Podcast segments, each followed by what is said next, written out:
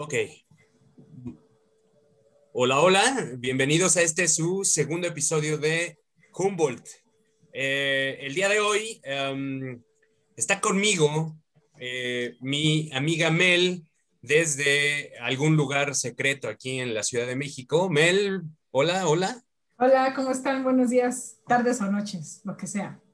Tardes o noches. A la hora que nos escuchen está perfecto. A la hora que nos escuchen. Sí, no importa si es en la madrugada que les da dolor de panza, adelante, escúchenos, por favor. Y desde la Blanca Mérida, mi otra querida amiga, Luciana, ¿cómo estás? Hola, ¿cómo están? Pues yo estoy muy bien aquí en el calorcito. Saludos a todos. Ay, qué, qué envidia de estar en Mérida. Bueno, qué envidia y qué no. Y no envidia, ¿no? Porque es demasiado calor. Pero eh, ese tema ya lo tocamos, así que vayamos a, eh, el día de hoy em, decidimos viajar un poco al norte. La semana pasada estuvimos en México, un poquito, son nuestros vecinos, caray, ¿no? Entonces, em, decidimos viajar al norte y decidimos irnos a Estados Unidos. Pues ya saben, ¿no? Porque, pues porque somos malinchistas y ya no queremos hablar de México, ahora queremos hablar de Estados Unidos. Y y bueno, pues vamos a platicar de música. Ahora no tenemos dos canciones del mismo grupo. Qué bueno, ¿no? Vamos a extendernos un poco.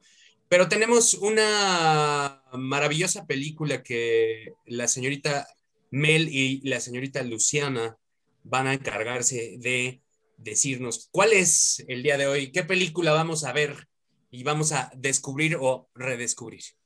Vamos a platicar de una vez de ella. Bueno, pues mira, eh, es, es, un, sujeto que es icónico en la industria, quizás no con la misma tradición ni con la misma popularidad de los, de los más clásicos como serían los de DC. Este es de, Marvel y es Deadpool. Eh, es una película del 2016 cuyo actor principal es Ryan Reynolds y eh, pues era un, proyecto que Ryan traía, yo no, yo no estaba enterada de cuánto tiempo lo había perseguido, pero Ryan tenía la intención de hacer esta película desde hacía mucho tiempo. Él es fan de este cómic. ¿Y qué, y qué cosa más americana y, ilustrativa de la cultura que el cómic, ¿no? Netamente creado en Estados Unidos, que es donde tuvo un auge y un arranque mucho más eh, amplio, ¿no? Entonces, Ryan, como cualquier otro chavito, pues era súper fan de Deadpool y él tiene más de una década leyendo el cómic. Eso es algo que a mí me sorprendió mucho porque no, desconocía yo el dato en ese sentido.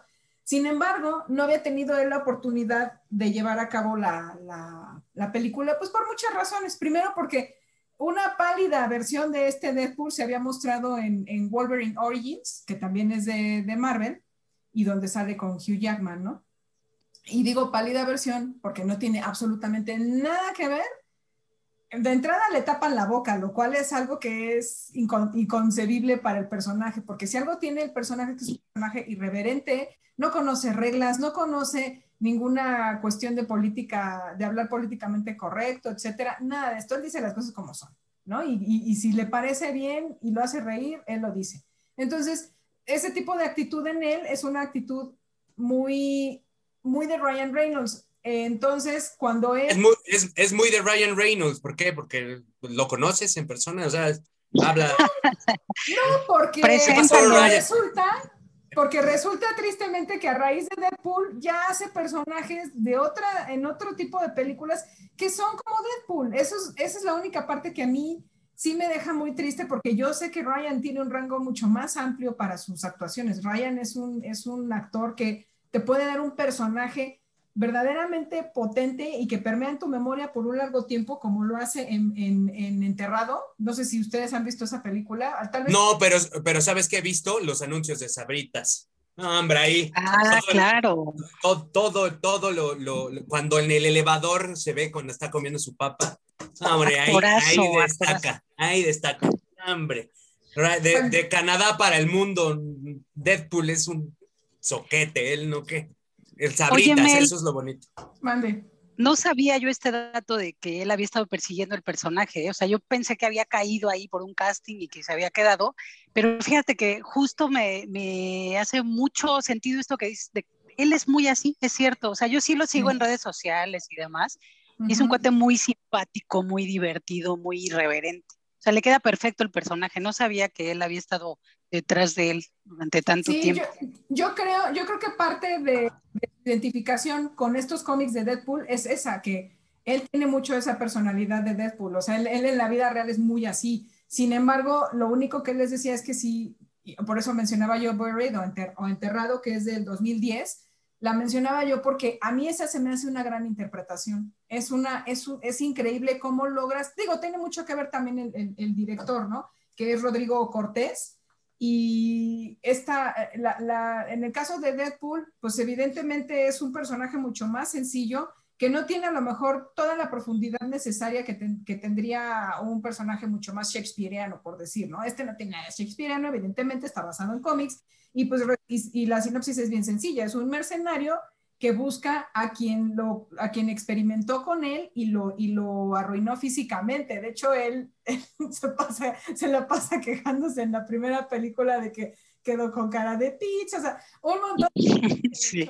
¿no? Entonces, es muy curioso cómo, cómo eh, este personaje se mofa hasta de sí mismo, porque además ya no le queda otra. Sin embargo, sí existe un móvil o, o, la, o la verdadera motivación de desquitarse de este desgraciado que le hizo lo que le hizo en los experimentos, ¿no? Esta película la pueden encontrar en Cinepolis Click para todos aquellos que no la han visto eh, recientemente o que no la vieron nunca en el cine, la pueden encontrar en Cinepolis Click. Guiño, guiño, guiño, guiño. Cinepolis y sus palomitas, qué barbaridad, unas palomitas maravillosas. El hot dog, no, bueno, increíble, increíble.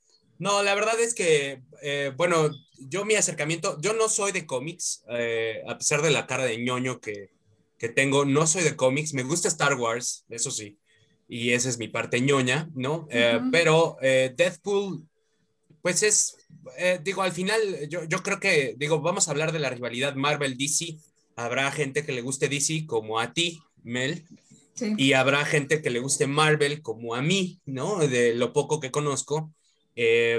porque obviamente no soy de cómics, no, no me gustan, pero, pero mm, hablando de Deadpool, bueno, a mí, a mí en lo personal se me hace una, una, una película muy entretenida y se me hace muy entretenida porque, bueno, porque la idea es, es eh, básicamente es pues lo que hacemos en este programa, ¿no? Burlarnos de, de, de, de, las cosas que, que, que conocemos y, y, creo que eso es, eso es eh, eh, por eso Deadpool es amigo de Humboldt, ¿no? Entonces, bienvenido. Aquí la, bienvenido Deadpool y si Sabritas también está viendo esto, o escuchando esto, ya sabe que también no hay problema, aceptamos.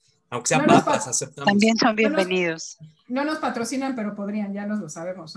Sí, yo, yo, yo estoy de acuerdo que estas aproximaciones cinemáticas para toda la gente han resultado completamente el gancho. Es, es, es, la, es la mejor forma en la que ha tenido una compañía productora para acercar su producto a las masas, ¿no? Entonces, eh, a mí me gusta mucho todo esto porque justamente todos aquellos que no conocen los cómics de Marvel, por ejemplo, pues ahora se han acercado y muchos de ellos probablemente ya se hayan vuelto lectores ávidos de, algún personaje en particular, ¿no? Yo no tenía idea de Guardianes de la Galaxia, por ejemplo. Pero bueno, también tenemos que el, otro atractivo de la película para los muchachos guapos y demás es la, es la actriz que se llama Morena Baccarin, que ella había interpretado papeles en Serenity, que es de los que más yo recuerdo de forma, de forma lejana, también ve, ¿se acuerdan de esta, que nosotros la vimos aquí como invasión extraterrestre, ¿se acuerdan? Esta de ¿A poco sale en invasión extraterrestre? No, espérame, pausa, pausa. Esa no, no, no, la serie.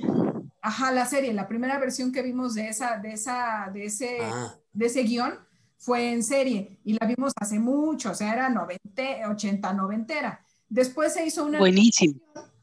Después hizo una nueva versión que ahora sí es con Morena Baccarin. Es una, es también, esta sí también tiene formato de serie, pero es mucho, mucho más nueva. Y ella, si no mal recuerdo, ella es la que hace el papel de los, pues es que no son reptilianos, pero bueno, de los reptiles. Ella es la, la mala de los, de los, de parte de los, de los aliens. Entonces, este, en esta pues, versión pues qué mala tan buena, ¿no? Es una mujer muy guapa. Está muy guapa, la mujer es guapa. Yo, que, yo, no tenía idea de, su existencia hasta que salió en Deathpool, ¿no? Pero pues una mujer muy guapa. Es brasileña, si no me equivoco. No recuerdo en este momento, no tengo el dato. Es oriunda, es, brasileña, si no, si no me equivoco. Y bueno, no se le nota como el portugués, pero es brasileña. y, eh, y, no me digan ustedes que no la vieron por Ryan Reynolds. Ahí está, ahí está Lucy que lo, sigue en redes sociales y le encanta su irreverencia, entre comillas, ¿no? No, pero, pero ¿sabes qué? O sea, sí, sí, digo, no es tampoco mi estilo, es muy divertido y todo. No lo sigo por guapo, la verdad. Lo sigo por divertido. Pero fíjate que eso que comentas de, de, lo, de los cómics, el acercamiento que tienes, e, eso es muy cierto. Yo, por ejemplo, no soy seguidora de los cómics, ¿no? De, de ninguno. De hecho, eso es tu trabajo, Meli. A ti te encanta.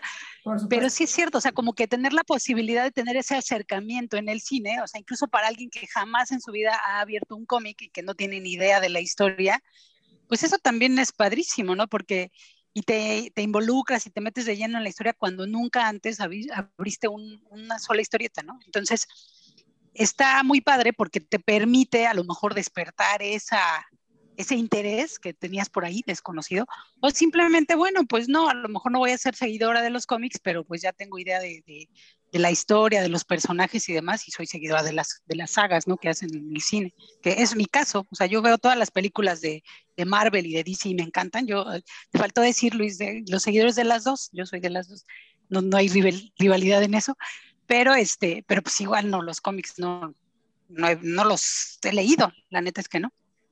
Bueno, pero déjenme, digo, por ejemplo, yo que insisto, yo tampoco soy seguidor de, de, los cómics, pues en, nuestro, en nuestra época era como complicado acercarte mucho a los cómics, o sea, no es lo mismo para el público norteamericano que lo vivió desde pequeño, ¿no? Y desde hace muchos años, desde los 40 más o menos, ¿no? 30, finales de los 30, a nosotros que eh, pues lo que alcanzábamos a ver era Condorito y la pequeña Lulú y, ¿no? y ese tipo de cosas, pues, porque lo más cercano a un cómic que tuvimos en México fue Calimán, ¿no? Y, no, la familia Burrón, la familia Burrón te faltó. Sí, bueno, pero Calimán como, como cómic, cómic, no como cuento, porque la familia Burrón, pues es cuento, ¿no? Es más, es como el Memín Pinguín, ¿no? Que ahora ya no puedes hablar de Memín Pinguín porque y Memín Pinguín ya está, este, sí es Pinguín, ¿no? Eh, sí, Pinguín. Eh, no, pues ahora como el señor es, no podemos decir la palabra con N porque está prohibida, ¿no? Ya es políticamente eh, incorrecto. Sí, ya, a mí eso en lo personal ya me molesta mucho, me, me, molesta no poder ni molestar a la gente como realmente se puede molestar. Sí, porque bueno, yo acepto, por ejemplo, a mí en, en la primaria me molestaban por, por mi color de piel, ¿no? Y no es que yo sea negro, pues soy moreno, como el 95% de la gente en este país, ¿no? Y aún así, en mi escuela FIFI, yo fui molestado por ser eh, de tez morena, ¿no? A lo cual me encanta porque puedo solearme y no me pasa absolutamente nada. Lo mismo le pasaba a Memi Pinguín y Deathpool, pues también le sigue pasando a Deathpool porque pues al final ya está chicharrado. O sea, al final, pues, ¿qué te importa? de las cosas... Él ya no importa. De, las cosas también a resaltar de esta película es este atractivo que nos presentan. Es, es también otra de las cosas que, que, llama mucho la atención en la, en la tradición de los cómics, porque este no es un héroe. Este es todo, o sea, usualmente lo que nosotros conocemos de los cómics es que todos son superhéroes. Todos son personas nobles, de gran corazón, que por alguna razón los poderes llegan a ellos o ellos ya los traen y los descubren y siempre están tratando de ayudar a la gente, ¿no? Entonces, esa es como, como, la, como la esencia o la, o la parte medular de un héroe, ¿no? Sin embargo, con Deadpool es una cuestión completamente distinta porque estamos hablando de un cuate que era un mercenario y que por experimentos resulta en esta, en esta masa toda musculosa y, y, bien proporcionada. Espérame, espérame, ahí, ahí hasta te sonrojaste, Mel. Chamuscada, pero musculosa. Sí, pero, ay, pero Sí, mientras más carbonizada, más rica, dice. Me gusta, pero me asusta, ¿no? Ajá, ajá. Guácala, qué rico. Bueno, entonces, este, este hombre, lejos de ser un héroe y tenerlo y compartir los valores heroicos, es todo lo contrario, es un antihéroe y, y, en realidad lo único que busca es la satisfacción personal de encontrar a este fulano que lo, que lo, que lo dañó, ¿no? Entonces, eh, eso, es, eso es algo de alguna forma en su momento innovador, porque no existía este concepto de antihéroe, ¿no? Existía el héroe o el villano, y ahora estamos hablando de antihéroe. Entonces, el antihéroe, pues eso puede que a lo mejor no está del lado de los malos, pero no está buscando tampoco hacer el bien. Si de puro churro, por lo que él hace, ayuda a otros, pues perfecto, pero si no, al final del día no es una persona que se esté esmerando por ir buscando a quién es indefenso, a quién golpean, a quién asaltan. Él no, simplemente va por la vida tratando de sacar su propio beneficio y tan es, Busca venganza. Exacto, y tan es así que obtuvo una segunda parte, también producida por, por el mismo Ryan. Y lo curioso de Ryan Reynolds es que en este involucramiento con los cómics, él ya había hecho, es, es, es curioso cómo llegaron a él otros papeles Sí. que no fueron los de Deadpool. Por ejemplo, hizo a Hannibal King en Blade Trini- Trinity, que también Trinity es otro, eh, que diga Blade es otro cómic que también está en la, en la tradición de Marvel, pero este, todos los que somos de la misma edad recordamos a Wesley Snipes pero, este, haciendo el papel de Blade, ¿no? Muy bueno, por Sí. cierto.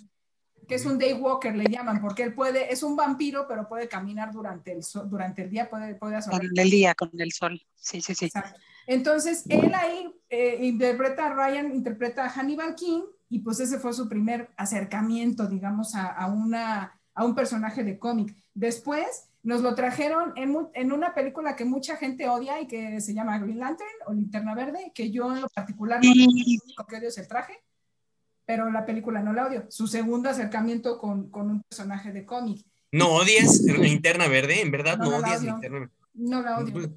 Es que, bueno, bueno, está bien. Ya no, no entremos en detalles, pero no, no, yo no. Yo sí No la odio. Soy, no la odio soy team odio Linterna Verde. Ajá. No la odio porque rescatando las partes importantes de la historia, sí se apega a la historia de lo- de lo- del cuerpo de los Green Lantern, de Green Lantern Corps, que es como se les conoce en los cómics. Entonces, esta hermandad o este grupo de linternas verdes de todas las, de todas las galaxias y de todo el universo está bien planteado en la película. El, el problema es el, el villano, algunas otras cosas que tienen un poco sin sentido, etcétera, pero fuera de eso, eh, a mí me gusta, lo que insisto no me gusta mucho es el traje, pero incluso la personalidad, esa personalidad que le impone Ryan Reynolds al personaje, que le imprime, perdón, es muy buena. O sea, es, es sí es un Hal Jordan auténtico. Yo hubiera querido ver más de ese Hal Jordan, lástima que pues nos lo mandaron al- a la lona y ya no lo logró, ¿no? Entonces, después de Hal Jordan, hizo Deadpool, que ya fue su sueño hecho realidad, finalmente lo vio, lo vio cristalizado, el proyecto y todo bien padre, etcétera, logra hacer la 1, logra hacer la 2, y después se involucra con otra película que se llama... eh, Sabrit, Sabrita, segunda parte. A que no puedes llama comer Ni- solo uno. Sí. llama A que no puedes comer solo uno. No, se llama, se llama RIP, RIP PD, que, es, que son dos policías. En esta interviene Ryan Reynolds y Jeff Bridges, son dos policías can- can- eh, que van tras la casa de fantasmas y demás. Este también es un cómic, pero es un cómic que es fuera de los cómics más populares porque lo produce o lo edita la casa que se llama, que se llama Dark House, que es una editora independiente de cómics. Entonces ahí también otro personaje más de, de, de cómic donde se involucró Ryan. Entonces, como podemos ver, tanto Ryan como Deadpool van muy de la mano porque son el amor del uno al otro. O sea, los dos se han esmerado en, en- en- en enfocarse en cómics y, y traer a, a sacar a flote este proyecto. Yo espero que haya una tercera de Deadpool porque a mí en lo particular la segunda me gusta también y sí quisiera ver una tercera con él. Y el personaje es bueno. Entonces, Y ya nos quedó claro que el quemadito este sabrosón es, es bueno para ti. claro. No, pero, Pero- bueno, el problema... Oye, yo no sabía que esta última película es de, es de un cómic, ¿eh? No, no sabía. Sí. Yo me ¿Sí quedé visto? justo cuando él le dan el personaje de Deadpool. No, no la he visto, la he visto anunciada nada más. Ajá. Pero me quedé justo con ese. A mí me conflictúa mucho cuando ubicas a un actor con un personaje de, de algún héroe, algún superhéroe, y de pronto lo cambian, como que me quedo con, no, pero espérate, o sea, nosotros lo ubicábamos aquí, ¿no? Y fue lo que me pasó cuando brincó de Linterna Verde, que tampoco me gustó tanto la película, este, a Deadpool. Y fue un salto maravilloso, porque la verdad a mí tampoco me, me convenció del todo. Y cuando hizo este personaje, pues le quedó como pues, mandado a anillo hacer. O sea, la verdad es que sí, le... le- Sí, Sí. no, no, no, ya, ya no me gusta decir esa frase. Bueno, eh, No, sí, ya sí, no. Que porque es políticamente incorrecto. Bueno, ya no me. Eso está pésimo del políticamente. No puedes decir anillo, no puedes decir hueco, no puedes decir nada, nada, nada que tenga doble sentido, nada que sea. Todo es bullying. Nada, todo, to- exacto. Entonces, eh, antes de seguir, eh, pues vamos a escuchar música, ¿les parece? Voy a, voy a, voy a poner Va. a mí eh, una, una banda que lo personal me gusta mucho, que pues es gringa, ¿no? Yo la conocí por un pequeño cover que le hicieron a, a Donna Summer, creo que es la de I Will Survive, que se llama Cake, el grupo, y son oriundos de California. Me gusta mucho porque, eh, porque le meten trompeta, está muy maravilloso eso. Vamos a poner a, Cake y eh, regresamos a Humboldt. Nada más antes de ir a la canción, quería yo hacer una recomendación rápida respecto a de los otros papeles de Ryan Reynolds. Y este, ¿por, ¿por qué? Porque la verdad es que, insisto, no quisiera que todos lo vean únicamente como Deadpool. Tiene otras cosas mucho más rescatables, por ejemplo, eh, Safe House, que es con Denzel Washington del 2012, donde él es un agente de la CIA que lo dejan a cargo de una caja, de una caja, ¿eh? de una casa de seguridad. Este, y tiene que, se, se, mete en un viaje con Denzel Washington tratando de protegerlo porque es alguien muy valioso para la CIA, ¿no? Eh, también está oh, la de Enterrado que habíamos mencionado del 2010, esa, por favor, también véanla. Es un gran papel el que hace él. Y por último, otra que se llama Woman in, Woman in Gold, que es del 2015. Es acerca de una pintura, de la pintura de Klimt que se llama Woman in Gold, que, se tiene, que la tiene que rescatar la, la heredera de la familia. Entonces, él ahí es con Helen Mirren y él ahí hace el papel del abogado que va a ayudar a Helen Mirren a tratar de recuperar la pintura que fue robada por los nazis y que quiere, la, heredera quiere que regrese a la familia porque pues es, finalmente es una, obra de arte muy valiosa para ella y que le trae muchos, este, muchos recuerdos. Entonces, ah, y por último, para los amantes del género de horror, tenemos The, de, Amityville Horror del 2005.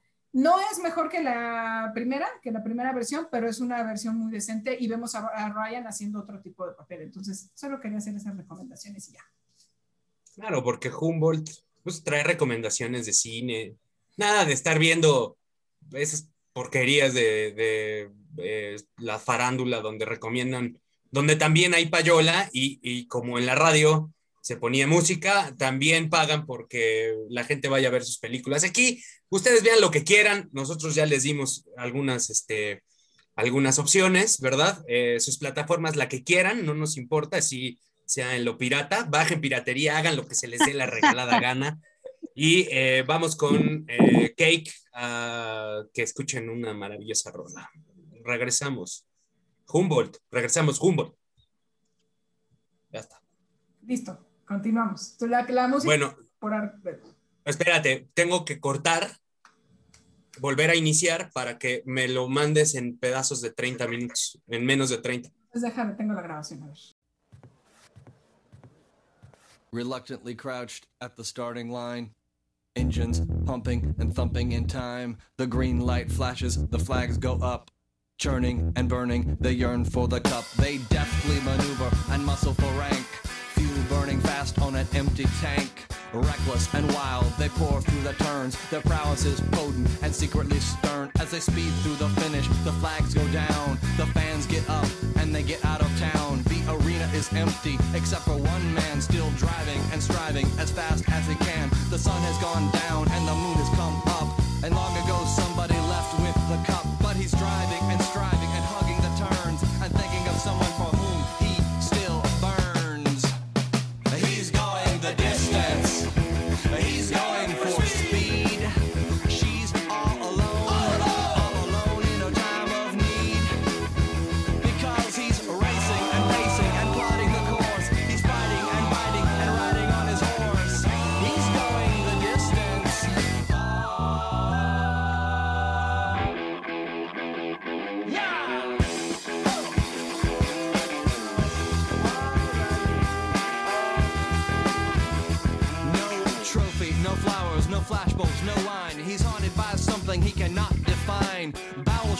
earthquakes of doubt and remorse assail him, impale him with monster truck force. In his mind, he's still driving, still making the grade. She's hoping in time that her memories will fade, cause he's racing and pacing and plotting the course. He's fighting and fighting and riding on his horse. The sun has gone down and the moon has come up, and long ago somebody left with the cup, but he's striving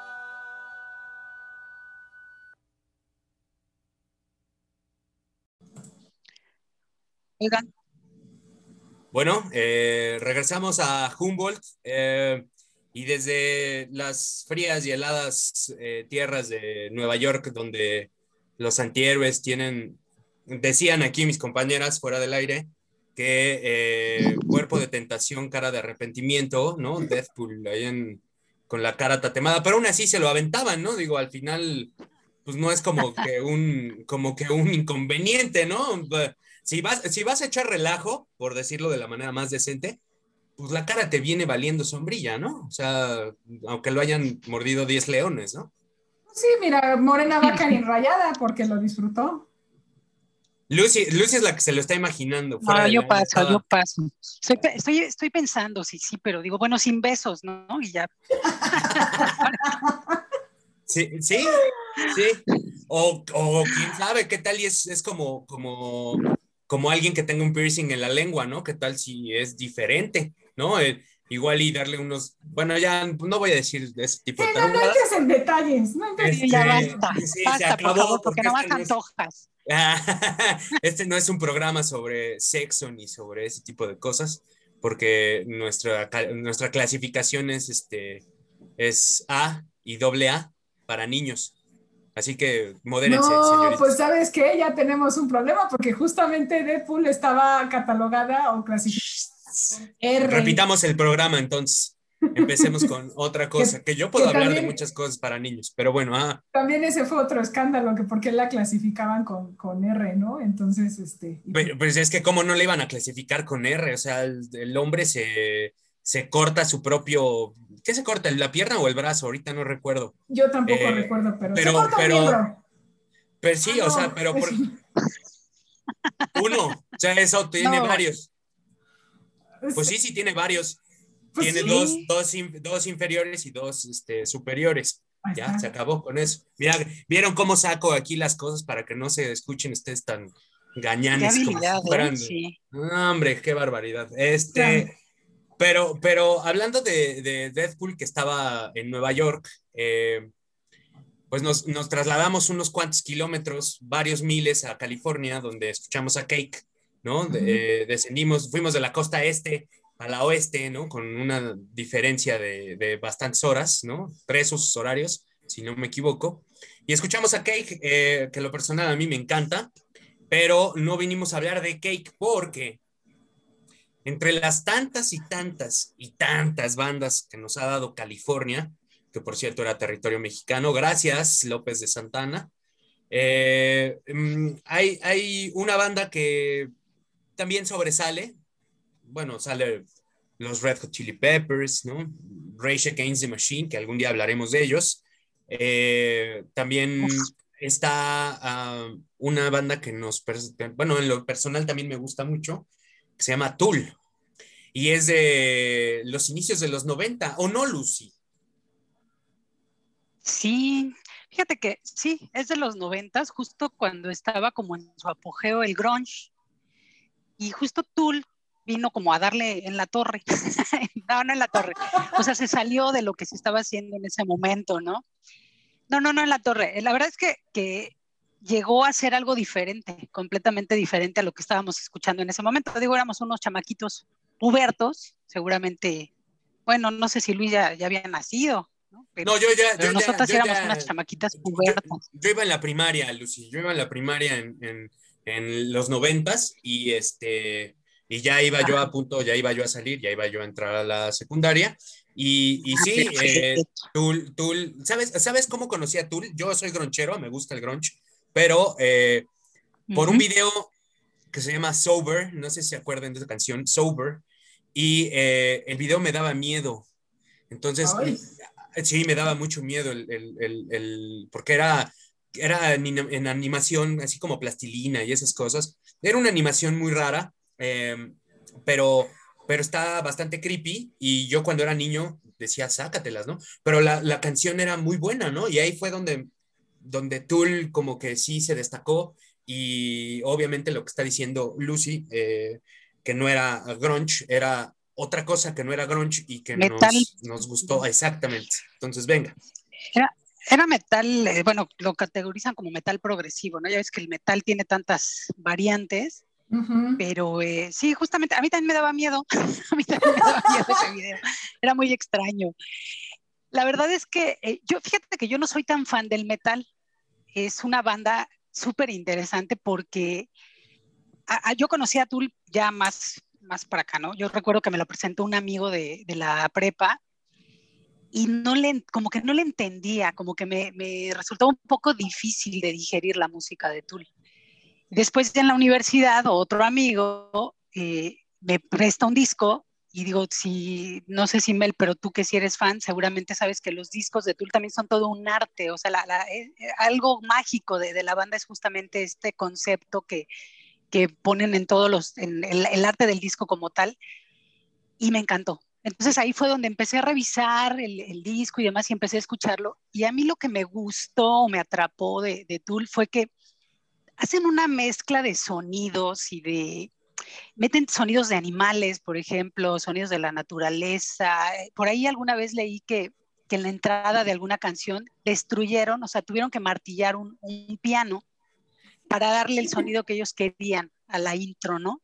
Claro. Entonces, de ese nivel, ¿no? Es, es como muy experimental. Exacto, muy, es muy experimental. Es, es, como el Pink Entonces, Floyd del eh, metal. Digo, sí, justamente. De hecho, son considerados una banda de culto, ¿no? O sea, de estas que nadie entiende y no muchos siguen, así, ¿no? Y, y, y la verdad es que es, es, sí, sí, al final son bandas que no son tan comerciales, ¿no? Que no son eh, quizá tan conocidas, pero tienen un encanto muy particular y características muy particulares, ¿no? Como es el, el caso de, de Tool. Mezclan eh, influencias eh, de arte, de, hacen citas de, de, Carl Jung o de Marx, eh, mezclan un montón de cosas que a lo mejor no son tan fáciles por eso de digerir, pero ya cuando, lo, de hecho, por ejemplo, en los discos, recuerdo que este disco que me prestaron no traía la letra de las canciones, ¿no? Y entonces era muy difícil como ir pescando qué decía, ¿no? Tenía que estar ahí como grabando y regresando para poder sacar un poco la, la letra y tratar de entender mantras, eh, hay por ahí una rola que, que el vocalista decía que, que, metió un sonido apretando a su gato. O sea, lo, lo, apretaba un poco, sí, no sin torturarlo, supongo, pero apretando al gato, ¿no?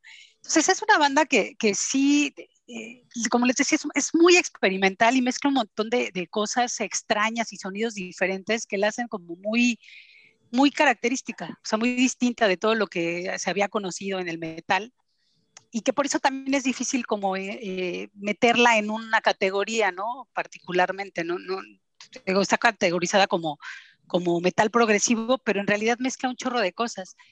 También se resistieron durante muchos años a, a las redes sociales, justa, a la, bueno, más que a las redes, a tener su música en estos... Eh, en las plataformas. plataformas Así es. Claro, justo porque eh, lo que ellos querían era que el, al momento de que tú escucharas su música fuera toda una experiencia que involucrara el arte, las drogas, también, también las, ¿Cómo no? para poder claro, vivir la experiencia, ¿no? Oye, sí, y, rito, sí, y hecho, ritos satánicos. No, eso era de, de Ozzy, ¿no? Creo. Eso era de no Ozzy sé, Osbourne, no sé si, así es. Sí, no. Sí, no sé si ritos satánicos, pero sí, de hecho hay, si te digo, no, si no han tenido la oportunidad de ver algunos de sus discos, los invito a que a que los busquen para que físicamente puedan conocer eh, también el arte que hay en ellos. Eh, hay un, uno de sus miembros es eh, artista visual. No okay. recuerdo ahorita el nombre, pero ahorita lo busco. Y él participó también en, en el diseño de algunas de, de, de las eh, portadas, ¿no? Pero, por ejemplo, esto que, que, dice Luis de las drogas duras es cierto. O sea, por ahí hay un par de portadas de discos y, bueno, todo el arte interno que, que diseñó también un cuate que contribuía con ellos o colaboraba con ellos durante su viaje con LSD. ¿Será, Entonces, imagínate. ¿será Alex, ¿será Alex Gray? Perdón, perdón que, te, que, te, interrumpa. ¿Será Alex Gray el artista de.? Sí, no, sí. no, ¿sí? Sí, sí, sí, sí, Yo por aquí lo tengo anotado. Ahorita se los busco. Bueno, muy bien, Alex qué bueno. Gray, para se ve, Lateralus. Se ve, se ve que estamos muy este, informados sobre el asunto, ¿no? Eh, no, no, este está maravilloso. Yo, mira, yo, yo por ejemplo, a Tool eh, no lo seguí a, el año pasado y, y, recuerdo porque escuchando un programa, eh, un podcast precisamente, eh, el, el, que lo decía ahí eh, es un gran fan de Tool y estuvieron esperando, si no me equivoco, como 13 años, 11 años, una cosa así, para el último disco, porque dejaron de... El último disco. Sí, sí, o sea, pasó mucho tiempo entre un disco y otro. Y pues bueno, pues para, para los que son eh, fans de, de, algún grupo, pues sí, sí, la verdad es que sí cuesta. Es como Portishead, no sé, digo, a mí la banda de Portishead, pues sí, me gusta mucho, pero sí se tardan como que mucho en hacer discos nuevos y, y, pues sí, para un fan de, un grupo, pues sí, es complicado esperar tanto tiempo para escucharlos. Y sobre todo lo que, lo que comentabas de que no estaban en plataformas, eh, porque, pues porque querían como seguir siendo de culto y no estar, ya sabes, ¿no? Como medio posers, ¿no? Pero al final está bien, está bien. Eh, yo considero que, que Tool no, no es que haya encontrado el hilo negro, ¿no? Ahí hay un Frank Zappa que utilizaba campanas de catedrales, ¿no? Para hacer, para hacer música, ¿no? Y, eh, pero obviamente, bueno, pues está difícil encontrar el hilo negro, ¿no? Pero en, en cuestión de metal, pues Tool es, es una bandototototototota, porque son, son muy buenos músicos y, eh, y son de California, ¿no? Entonces, eh, pues algo de mexicanos tienen, ¿no? ¿Están de acuerdo? Sí, cómo no. Oye, y ahora, ahora, que utilizamos el término hilo negro y tenemos que ser políticamente correctos, le vamos a decir el hilo afroamericano. El, el hilo afroamericano. El hilo blanco. ¿No? Puede ser el hilo blanco entre los negros y ya, ¿no? No, es, no, claro. no discriminas, ¿no? Claro. O el hilo negro entre los blancos, o el frijol en el arroz, o el arroz en el frijol. Depende en qué parte del mundo vivas. Todo está perfecto. O el patito feo. Claro. Ándale.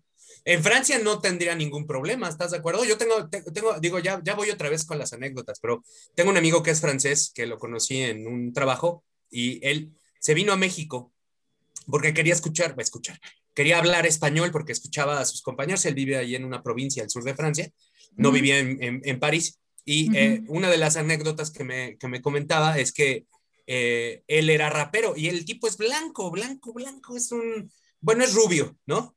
Es rubio, okay. y él eh, era rapero, porque le encantaba el rap y escuchaba así de música, con todo respeto, afroamericana, negra, ¿no? ¿Por qué no decirle negra? Pues es música negra, la verdad. Bueno. Eh, sí. Y su papá se, no saben cómo lo regañó por, porque se vestía él como, ya sabes, ¿no? Los super pants y la gorra así y y, y, decía que él, pues que no era así, ¿no? Que no, como un chavo blanco, ¿cómo va a ser rapero, ¿no? Y, y entonces un día, pues exacto, ¿no? Y un día lo llevó. Oye, ajá, es lo que te iba a decir, mi amigo es Eminem, ¿no? sí, pero, pero Eminem es una, es el, es el arroz en el frijol. Ah, ya ven cómo regresamos. Es el arroz sí. en el frijol, porque oh. los blancos no saben rapear, es muy difícil. Es como los blancos tampoco. tampoco. Tampoco, saben, tampoco saben brincar, ¿no? Exacto. Eso dicen en la NBA. Bueno, Así es. El, el, chiste es que lo llevó un día a Marsella. Uh, él vivía ahí, o no sé, por algo estaba en Marsella y lo llevó a uno de los barrios más peligrosos. Digamos, eh, aquí en Iztapalapa, eh, ahí donde está el faro del saber, allá atrás en el ejército constitucionalista, ¿no? Y lo llevó ahí, haz de cuenta así, y le abrió el carro y le dijo, bájate. No. Y le dijo, ¿así? Y, y, aparte, pues un barrio negro, ¿no? Al final. Y le dijo, papá, pero, ¿cómo? No es barrio me... negro, pero bueno, sí, sí. Es barrio. No, no, ah, no, o sea, yo lo comparo, ¿no? Allá en Francia, el barrio negro, ¿no? No en Iztapalapa. Sí, no, no en Iztapalapa. Cálmate, Melissa. Estamos hablando de las cuestiones que son políticamente incorrectas. Yo soy del mismo color que esas personas, hombre. Ah, sí, bueno. caray, ya los pocos fans que teníamos de Iztapalapa los acabamos de perder, perdón. Ya, como los de Villahermosa y como los de todo mundo. Bueno, el chiste es que sí. eh, eh, lo bajó ahí y uh -huh. se fue. Y él me decía, no sabes cómo me, me, me, me impactó, porque todo el mundo se me quedaba viendo. O sea, es como el, el racismo al revés, ¿no? Lo que dicen claro. que no es racismo. Eh, hay una discusión en Twitter que no es racismo si eres blanco y estás entre... Bueno, el chiste es que lo dejó ahí y no se movió un ápice. Así como se bajó, así se quedó. Y su papá se fue a dar la vuelta y ahí se esperó unas dos o tres horas, escondido, y cuando regresó y le dijo, súbete, y ya se subió. ¿no? Le dijo, ¿te gusta ser rapero? No, papá. Ah, ok, perfecto. Ya. Y se fueron. y dejó de ser rapero. Y yo, yo la verdad es que no entendí mucho su, su, su, anécdota, porque al final, bueno, si tú quieres ser rapero y eres blanco, amarillo, este, bicolor, pues, ¿qué te importa, no? Tú quieres ser rapero. O sea, aquí la cuestión es, este, pues uno debe ser lo que uno quiere ser y ya se acabó, no importa. Es como, no, como yo, no quería ser locutor y ahora tampoco lo soy, pero aquí estoy intentándolo, ¿no? Entonces, este, eh, así es esto que ya me fui otra vez y vamos a recibir críticas por eso. Bienvenida a la crítica. Y perdóname, Lucy, ya te quité tiempo de, hablar de Tool. Eh, ya me voy a comportar. No, no te preocupes, No, no, no, está muy bien. Me, me, quedé pensando en qué feo que de esa manera te, te hagan salir de tu sueño, o sea, tan, tan fácil y, tan simple como llevarte a un lugar en donde a lo mejor te sientas incómodo y, salir. No, pero bueno, lo, que comentabas de Tul, retomando un poco el tema de, justo este misticismo, ¿no? Que, no, no tenían redes sociales, no se presentaban en tantos eventos, conciertos y demás, se limitaban las fotos.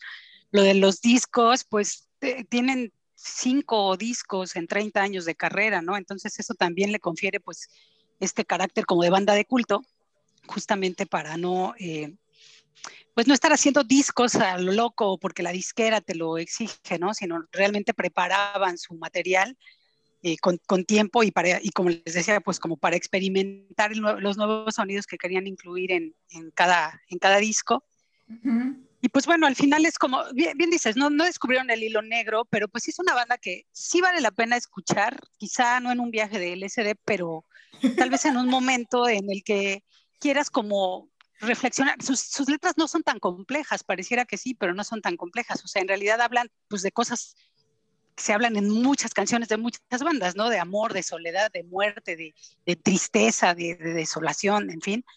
Pero lo, lo interesante para mí con Tool, que, repito, yo no soy fan del metal como tal, pero lo interesante para mí es justo esta mezcla, ¿no? De sonidos y que si realmente a mí escuchar, poner un disco de Tool y ponerme a escucharlo eh, es como tener un viaje, un viaje y es más como reflexivo, ¿no?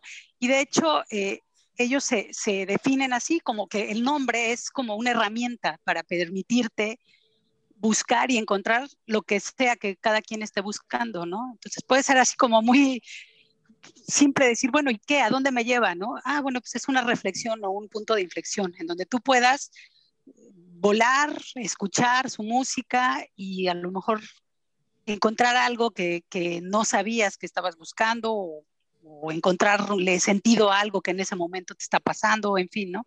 Eh, al final, como toda, toda la música tiene como ese sentido, ¿no? De que te, te identifiques y te lleve a algún lugar, alguna, algún momento grato o no. Y con Tool me pasa eso. A mí la verdad es que Tool es una banda que, que de las pocas bandas de metal que me gustan, me llevan a la universidad, me llevan a la universidad, a donde la descubrí y, y me llevan también a, a, esos viajes sin drogas que puedo tener y que, que sobre todo disfrutar, disfrutar como todos esos sonidos. Yo iba a decir, no en un viaje de LSD, pero sí en un viaje Cuemanco, Mundo E, vía periférico. Ándale, en un viaje así. Cuando, de cuando vivía en Ixtapaluca, ¿no? En el, en el micro. No, hombre, qué barbaridad, ese sí es un viaje. Y un viaje extremo, ese sí es drogas duras, durísimas, o sea, sí. Oye, ahí me podía aventar, no, no, no, un disco, toda la discografía. de unos dos, por lo menos.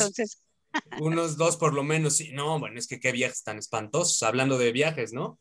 Pero, digo, si algún, algún día, y aquí las voy a comprometer, a eh, hablar de, de, Mars Volta, que si quieres este, letras complejas, ¿no? Eh, de Mars Volta, esas son letras complejas, porque a pesar de, leer la letra, pues no le entiendes, ¿no? Entonces, este, está, está complicado. Yo soy fan de The Mars Volta y, tengo que admitirlo. Eh, entonces, bueno, algún día voy a, voy a, a, obligarlas cuando hablemos de pochos y de gente que es este eh, que tiene ascendencia mexicana, ¿no? Y que la hizo en, el rock o la hizo en, la música, tipo, no sé, Rage Against the Machine con Zack de la Rocha, que pues, sus padres son mexicanos, ¿no? Este, o con Omar Rodríguez, que también, y ahí hay banda también puertorriqueña, que, que hace rock, ¿no? Eh, nada más que ellos son de Texas, así que algún día hablaremos de Texas. Eh,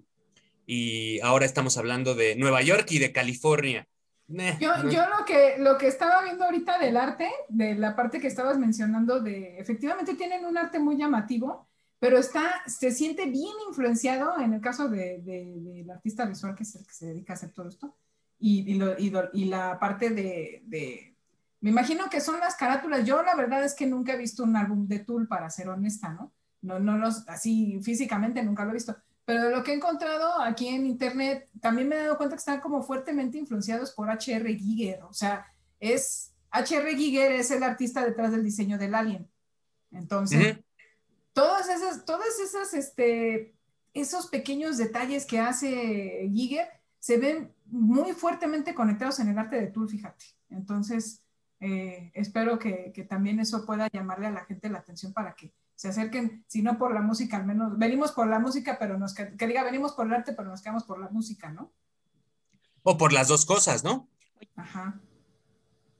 Entonces ahorita sí es. Oye, ¿qué portada viste, Mel? Es que estoy la de la vaca esta que se está lamiendo o algo así. No, no, no, no, no, no, no, fíjate que estaba viendo, hay una, un rostro como rosado y con espirales y unos, o sea, unos ojos grandes y demás.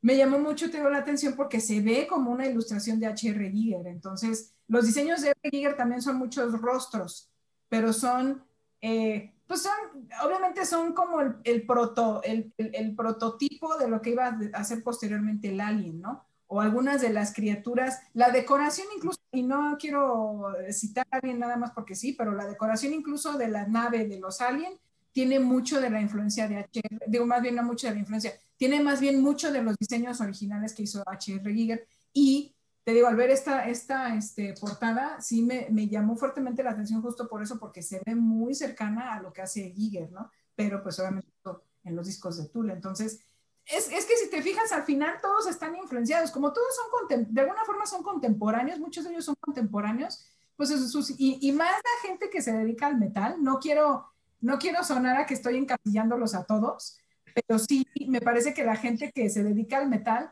le gusta mucho esta parte de, extraterrestres, de criaturas de la noche, de cosas ocultas, etcétera. No los estoy, no quiero decir que son satánicos. Es el estereotipo, el estereotipo de, morder gallinas y, y, y, lo peor, y, eso. Y lo peor del caso es que, digo, tienen, son muy ñoños los, los metaleros y, se cuidan mucho el cabello. Se lo cuidan más que ustedes dos. Págame Dios, pues sí, puede ser. La verdad, o sea, veces esos cabellos no son gratis. O sea, ustedes creen que el tratamiento y no, no, no, aguas con que les toques el cabello en metalero. No, hombre, no, no, no, son sedosos. Y luego, viajan en motos, pero, pero con perritos chihuahueños. En su, canastita, en su canastita. No, hombre, son, son una chulada los metaleros. Y, y conste que yo no lo dije, fue Mel la que empezó a estereotipar a la, gente del metal. Así que, ah, amigos del metal, amigos del metal, no, no dejen de escucharnos, por favor, para más estereotipos. Y así como, sí, sí, sí, así vamos a hablar de que los de Monterrey se, con sus primos, nada más se casan entre primos. Ese tipo de estereotipos, ¿no? O sea, ya saben que nos encanta ser políticamente correctos en el programa, donde eh, les parece bien que, bueno, pues ya estamos hablando de Tool pues vamos con el con, con Sober, que pues es, para, que, para que la gente que no conozca a Tool, pues conozca a Tool. Y si pueden ver el video, está en YouTube. Eh, véanlo. Ahorita, digo, si les da miedo, vayan al, psicólogo, porque eso no está bien. Eh, pero eh, pónganse en el lugar de, personitas de 10, 12, 15 años, que bueno, pues para ese entonces ver ese tipo de cosas no, no existía el Internet. Así que eh, pues nada más estábamos con la televisión y lo poco que nos mostraban y vean por qué nos da miedo. Vamos con Sober de, de Tool.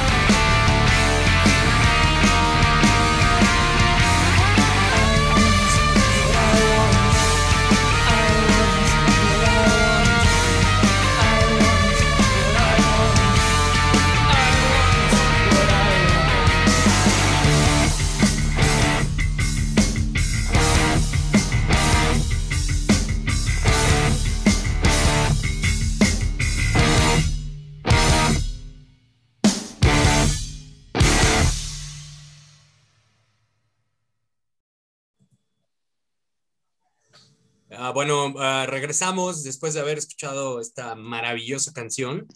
Y ahorita platicando en la pausa, estábamos eh, recordando, eh, hablando de lo poser que puede ser. Ay, no quiero subir mis, mis canciones a- porque quiero seguir siendo súper cool, güey.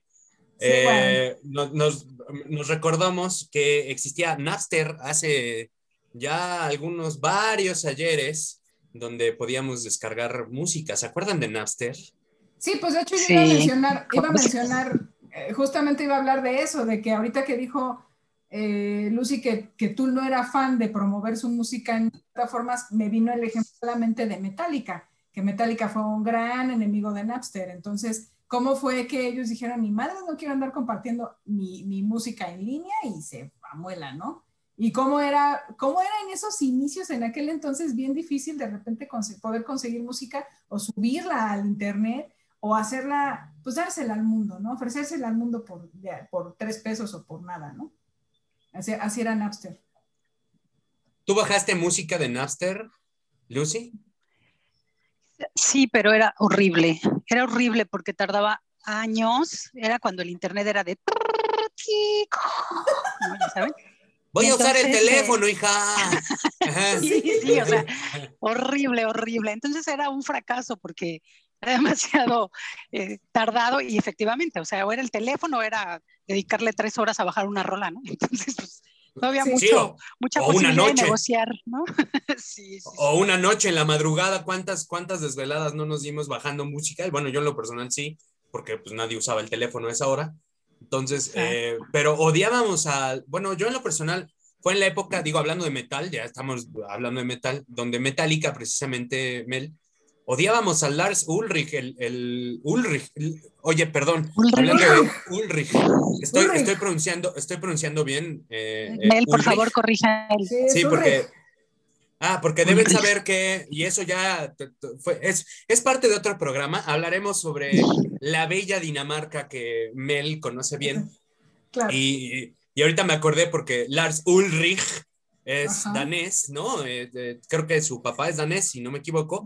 De hecho, entonces- no se pronuncia, no se pronuncia Lars, se pronuncia Lars. Lars. Lars. o sea, sí. Lars. Lars, o sea, Lars. como, como si no hubiera A o, o le Como No, si- como más si no hubiera R, como si no hubiera R. Como Ah. si fueras a vomitar. Ah, Lars. Lars Exacto. Ulrich. O como si fuera su canción, una canción, una frase de, la, de una de sus rolas. Imagínate eso. No. Ulrich. Eh. Bueno, este, odiábamos a Lars Ulrich porque eh, nos quería, porque estaba en desacuerdo el señor teniendo tanto dinero eh, que, que no bajáramos sus canciones y ahora, bueno, pues, pues puedes encontrar canciones en donde sea, bajarlas de donde sea, claro, con todo y los virus como LimeWire, no sé si alguna vez utilizaron Sí. LimeWire, ¿no? Sí, Sí, Oye, Win- me acordaba. Winamp también, ¿no? Winamp era Ujú. otro, ¿no? Winamp, así es, y este, pero yo, yo era más de partidario del, eh, de, de LimeWire y así grababas tus discos y ya Mm. te los llevabas tú a tu, cuando es- existía el Discman y bueno, el Walkman, ¿no? Pero ese ya es más antiguo donde grabábamos de la radio.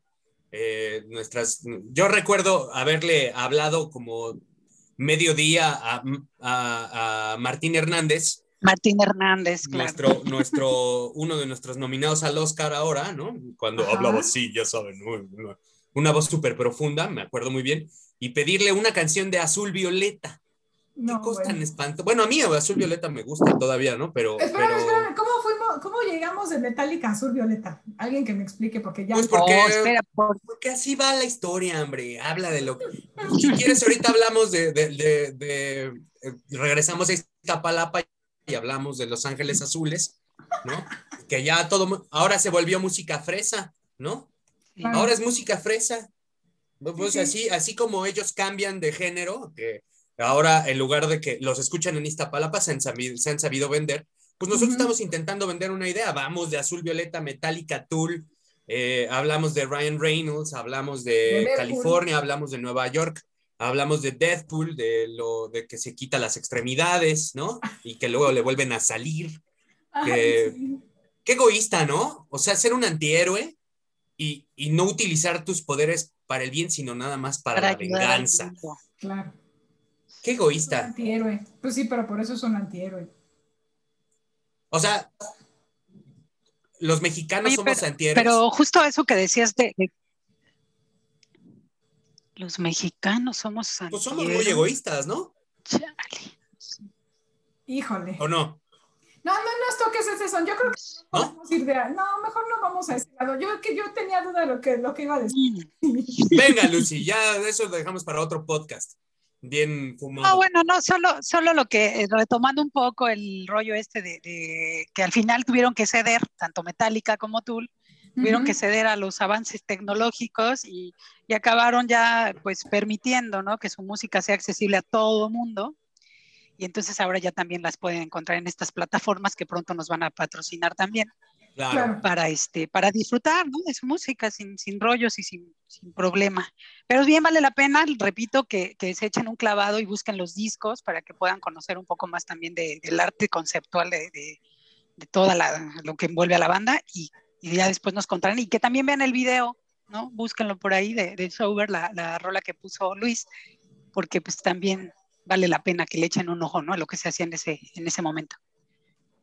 Muy bien, muy bien. Pues Los- qué bueno los por, las bonitos no. recomendaciones, ¿no? Los bonitos noventas, ¿no? Ah, qué bonitos eran los noventas, caray. Los hermosos noventas. Nuestras, nuestras, este, digo, yo sí me vestía así con las, las de franela. ¿Ustedes se vestían con, con franela o eran tipo fake con sus donas y esas cosas? No, Yo, yo, yo les era- voy a contar una cosa. A mi ver. papá, mi papá era un hombre robusto, Melissa lo conoció, no muy alto, pero robusto.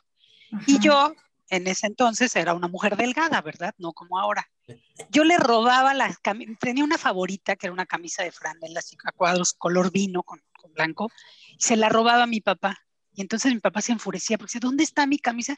Y ya cuando llegaba yo de la escuela con la camisa amarrada, le decía, ah, ya debí saber que la traías tú. Yo sí, sí usaba franela y, y, y sobre todo robadas. Las de mi papá me encantaban. Tus pantalones de mezclilla y tus botas Dr. Martin.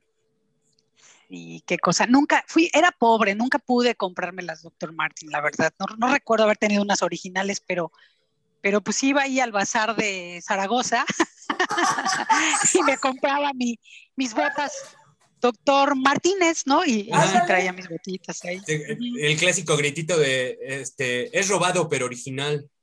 Claro.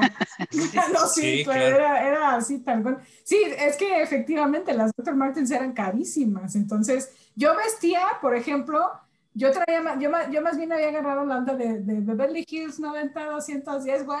Entonces. No, bueno, eso, permíteme, eso amerita otro programa, Luis. Por favor, permítenos platicar de eso en algún momento. Por favor, no, no, no, no. en el CCH. Y, y no me Ah, digas, sí, permíteme, sí. este programa es de los tres, así que podemos hacer lo que, lo que ustedes decidan. ¿no? Beverly Hills da, y, y Salvados por la Campana da otro, da, da, da, digo, hablando de series, ¿no?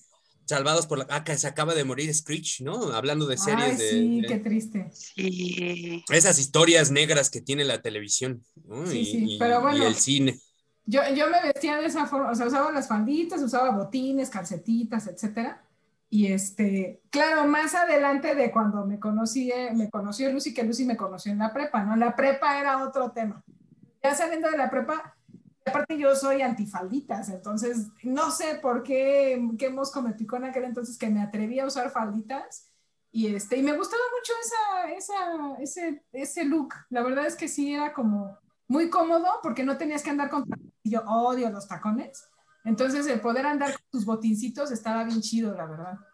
Pero bueno. Pues, o sea, pues yo también usaba, yo también usaba este, mis camisas y, esta, esta anécdota me da un poco de pena, pero eh, era una, una época muy mugrosa de esas de, de donde, no, hombre, la revolución y vive el Che Guevara, ya sabes, ¿no? Cuando uno va en la preparatoria y este, y eh, hicimos un concurso, mis, mis amigos y yo, que teníamos una banda, por cierto.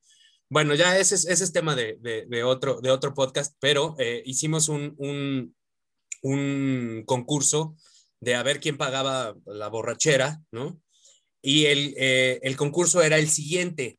Marcamos nuestros pantalones de mezclilla por dentro, eh, en, en, el lado de la pierna, eh, con un plumón indeleble, un Esterbrook, y pusimos nuestros nombres y nuestras firmas. Y el que se lo quitara cada vez que fuéramos a la escuela, pues pagaba la borrachera, ¿no? Entonces, eh, pasó un mes, pasaron dos, pasaron tres, y llegó la época de lluvias, ¿no? Imagínense a qué olía esa cosa. Bueno, era una cosa, bueno, no, no, no, era una... Y uno de mis amigos sí ya dijo, no puedo ya con el olor, se acabó, se quitó el pantalón y se fue en calzones a su casa porque no podía, porque había llovido y, este, y él pagó la borrachera. Pero bueno, es, era, era esa época donde Pearl Jam y, y ya sabes, ¿no? Este, Cobain estaría orgulloso de ti. ¿eh? No, no, estaba, bueno, yo me sentía realizado porque habías como tres meses duré con el mismo pantalón, como aquella canción de Ricky Luis. Como aquella canción. ¿No? De Tengo un mes con el tengo mismo un pantalón. mes con el. ¿Y qué? Y Pero tú se la mataste, se la no, mataste tres Y meses. Éramos siete, éramos siete y los siete. ¿no? ¿No? Sí, Qué sí, qué cosa. Ya Qué saben asco. que o sea, eran caminaban, caminaban solos esos pantalones literalmente, ¿no? literal, caminaban solos. Imagínate diario durante tres meses. No, no, no. No, y Pero los bueno. lugares donde se sentaban y lo que se le pegaba a los pantalones. Ay, no, no, qué horror, no. Yo no sé cómo más después Qué de asco. eso, ¿eh? Qué horror. Bueno, ya, tengo varias anécdotas ahí. Yo no sé cómo pasé la preparatoria, pero este, pero la pasé. Entonces, eh, y la pasé vestido de grunge, así que um, te entiendo muy bien, Lucy. Tú eras una fake cualquiera. Yo alguna vez, alguna vez un amigo, un ami- perdón, Mel, pero tú eras del otro bando. O sea, la Yo verdad es era que de no las estar. Fornum Blondes. Ah, no, no es cierto. No, no, perdona, Four Non Blondes también. Tú Linda, eras de Pe- New Kids on the Block, no mientas. Sí, ya lo sé, ya lo sé, pero eso no lo Linda, Linda Perry, la cantante de Four Non Blondes, eh, también era gronchera, ¿no? Traía sus rastas, sus, sus, Sí. Sí, sus, sus camisas de, de franela, sus botitas. la franela. Eh, y luego terminó componiéndole canciones a Pink. Digo, nada más para que sepan. ¿no? Entonces, Wow. este, sí, sí, sí, sí, y ya estaba hecho una piltrafa. La mujer es, o Ujú. sea, qué cosa. Yo creo que admiraba a Janis Joplin. Era, me daba mucho como la impresión de, de Linda Perry y Janis Joplin, así como, digo, no, o- válgame la comparación, nada más físicamente y, y, y cómo se vestían, ¿no? Por, por el talento. Janis Joplin era, bueno, ¿no? Pero bueno, ya nos extendimos. Este, pues este, este programa, digo yo, a, a mí me gusta lo que hacemos, no sé si a ustedes les encante. Hablamos de, de, de películas que nos gustan, de grupos que nos gustan y estamos descubriendo y redescubriendo cosas de, de ah, que ya les, ya les pondré cosas de, hablando de música, hay cosas del cine que, nos, que ustedes me van a enseñar y hay cosas de música que yo les voy a enseñar que he ido descubriendo eh, ahora con estas plataformas, hablando de las plataformas donde ya puedes compartir tu música. Eh, y ya, y ya eh, Lucy, ya puedes ver las letras en las plataformas, ¿verdad? Esa también es una maravilla. Ya sabes. Ahora lo- ya no las veo porque ya, ya estoy ciega, entonces ya no alcanzo a leer, pero sí, evidentemente ya están en las plataformas. ya. No, pero es un, gran, es un gran alivio porque así la gente ya no guachaguachea, ¿no? Ya canta bien, ya. O bueno, medio canta. ¿Se acuerdan de, guachaguacheando las rolas, ¿no? ¿se, se acuerdan de ese, de ese, de ese comercial de Harmon Hall?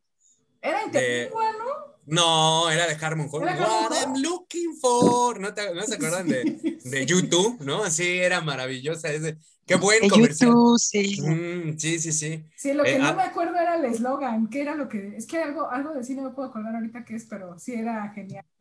Push the red button. Mm. Ah, sí, bueno, no, pero Laika. decía- Laika, push the red button. Y el perrito no sabía ni qué. Sí, sí, sí, sí.